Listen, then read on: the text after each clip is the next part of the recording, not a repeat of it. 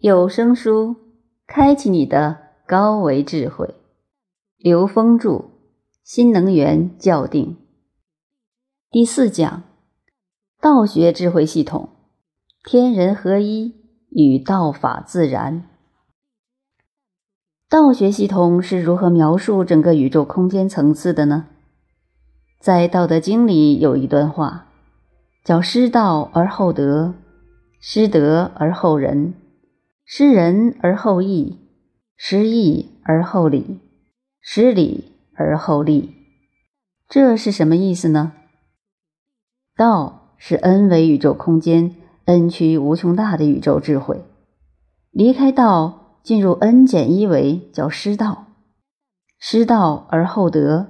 所以，从 n 减一维到四维全是德，这样我们就不难理解什么叫德高望重，什么叫厚德载物。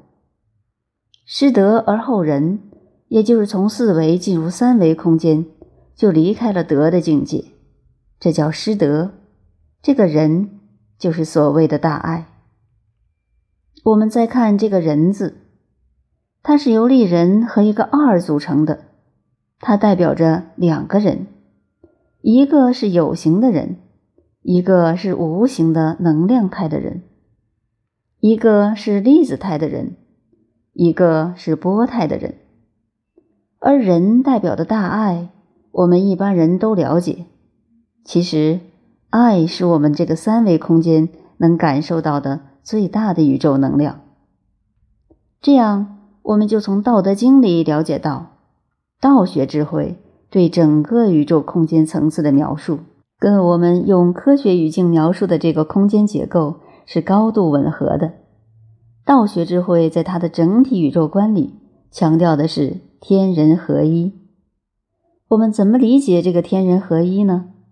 我们现在所处的是三维空间，而这个宇宙是 n 维 n 趋于无穷大的。我们三维空间的整体信息和 n 维空间。n 趋于无穷大的整体信息相比较是微乎其微的，甚至可以忽略不计。也就是说，三比无穷大等于零。根据数学规律，四比无穷大也是等于零，五比无穷大也等于零。任何有限数比无穷大，其实都等于零。所以在佛学系统里面有一句话叫“一切有为法，如梦幻泡影”。如露亦如电，应作如是观。也就是说，在中间层次上，所有的信息存在与宇宙圆满的道的智慧相比，都是可以忽略不计的。而当这个内在的维度提升到了 n 维，n 趋于无穷大的时候，这个公式变成了无穷大比无穷大，无穷大比无穷大等于一或任意数。这个一。才是真正的天人合一。我们一般的三维空间里的人理解的天人合一，只是凭三维概念理解天和人的关系、宇宙和人的关系、天体和人的关系。其实，当我们从 n 维宇宙看的时候，这个天人合一远远超过了我们的知识层次所能理解的范畴。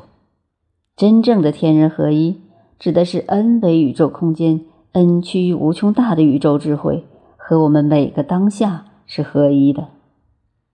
另外，这里面还隐藏一个非常重要的奥妙，也就是零维空间。前文说到了，零维是宇宙中的任何一个质点，其小无内。根据波的传输特性，任何一个质点具足宇宙中的所有信息和它们的相互关系，也就是。具足宇宙中的所有智慧，所以 n 维 n 趋于无穷大和零维具有完全相同的属性，这是一个完整宇宙的描述。而这个宇宙描述把所有的智慧、所有的信息全部包括在里面了，这是真正的天人合一。建构在这样的宇宙观下，我们才能对整体宇宙有所了解，我们才能真正了解到。明白为什么说它是无时不在、无处不有？我们用一个最简单的汉字来总结这段描述，这个字就是“太”，太极的“太”。太字中的大代表 n 为 n 趋于无穷大，那一点代表的是零维，一个空间质点，所以它代表了一个完整的宇宙。这就是我们东方文字的博大精深。我们再来看一下，在不同层次的空间里面的能量分布是怎样从简单的能量波叠加成复杂的现实事物的。这就牵涉到《易经》的数理原理。六十一页这张图，实际就是我们对《易经》的数理原理的一个描述。我们知道，一切最简单的存在的共性是正弦波 sin x。它被称之为简谐波，有一句话叫“大道至简”。我们可以看一下正弦波的图片，它分成上下两个部分，这就是一阴一阳。在道学智慧里，阴阳和合为一，我们把它叫 a 加 b 等于一，这是一个单一正弦波的状态。当另外一个跟它同频同振幅的正弦波呈现的时候，它们在特定的条件下会产生干涉，也就是说，它们会出现局部相长、局部相消的空间能量分布特征，会出现干涉条纹。佛家把干涉条纹叫色。当干涉条件不具备的时候，能量波虽然在，但是干涉条纹不见了，佛家管它叫空。所以。色不异空，空不异色，色即是空，空即是色，而且它不增不减，不垢不净。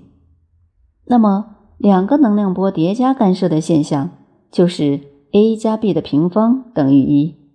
把它展开，就是 a 方加 b 方加 ab 加 ba，它们分别对应太阳、太阴、少阳、少阴。太阳对应火，太阴对应水，少阳少阴分别对应木和金，它们的综合能量特征对应土。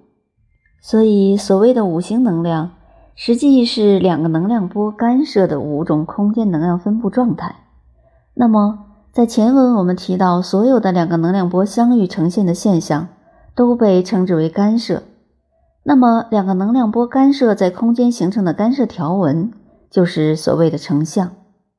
如果在墙上挂一张全息干涉图，根据光学原理，我们可以知道，它是由无穷多组干涉条纹组成的。每一组干涉条纹对应一组信息单元的呈现，所以一幅干涉图是由无穷多组干涉条纹组成的。当我们从不同的角度看一幅干涉图的时候，我们看到的图形是不一样的。站在左边的人和站在右边的人看到的图是不同的，这说明不同的人意识所呈现的意识能量波是不同的。我们渲染这幅图像的意识能量波，它的在线波是不同的，这就出现第三个能量波，也就出现了。a 加 b 的三次方等于一，把它展开以后，就是 a 的立方加 aab 加 aba 加 baa 加 abb 加 bab 加 bba 加 b 的立方等于一。它展开的式子就是八卦，所以不妨理解为八卦是我们在三维空间能看到的最简单的物质象，就是三道杠。就是三个干涉条纹，那么八个物质项和八个信息的项没有呈现的信息集合叠加在一起的时候，形成八八六十四卦。它就是我们三维空间一切存在的事物的基因，也就是事物的基本频谱。这就是《易经》的数理描述。如果我们用这样的逻辑去推广《易经》。即使外国人不一定了解中国的古文和中国易经相对晦涩的一些逻辑的时候，他们也能知道，原来易经是我们一切事物在这个空间中的起源。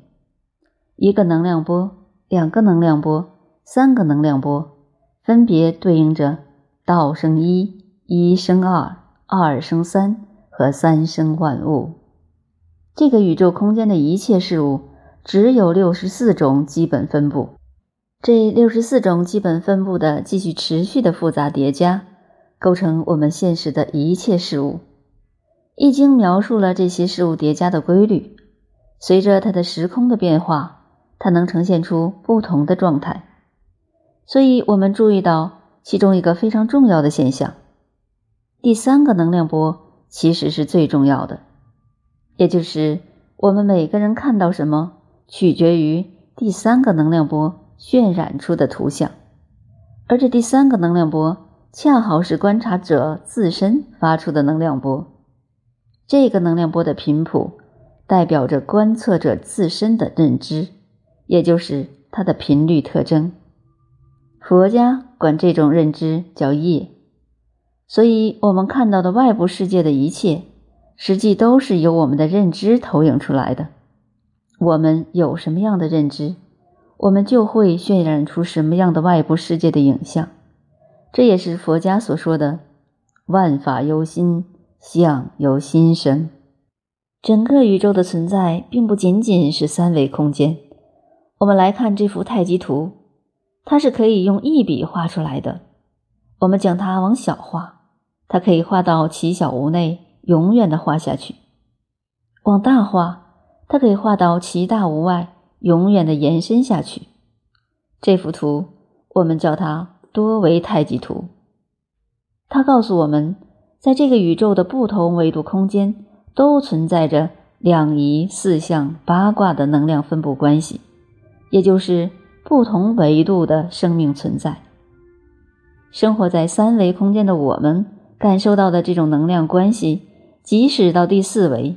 依然是按照这个关系分布的，这就是我们讲的纵横宇宙观。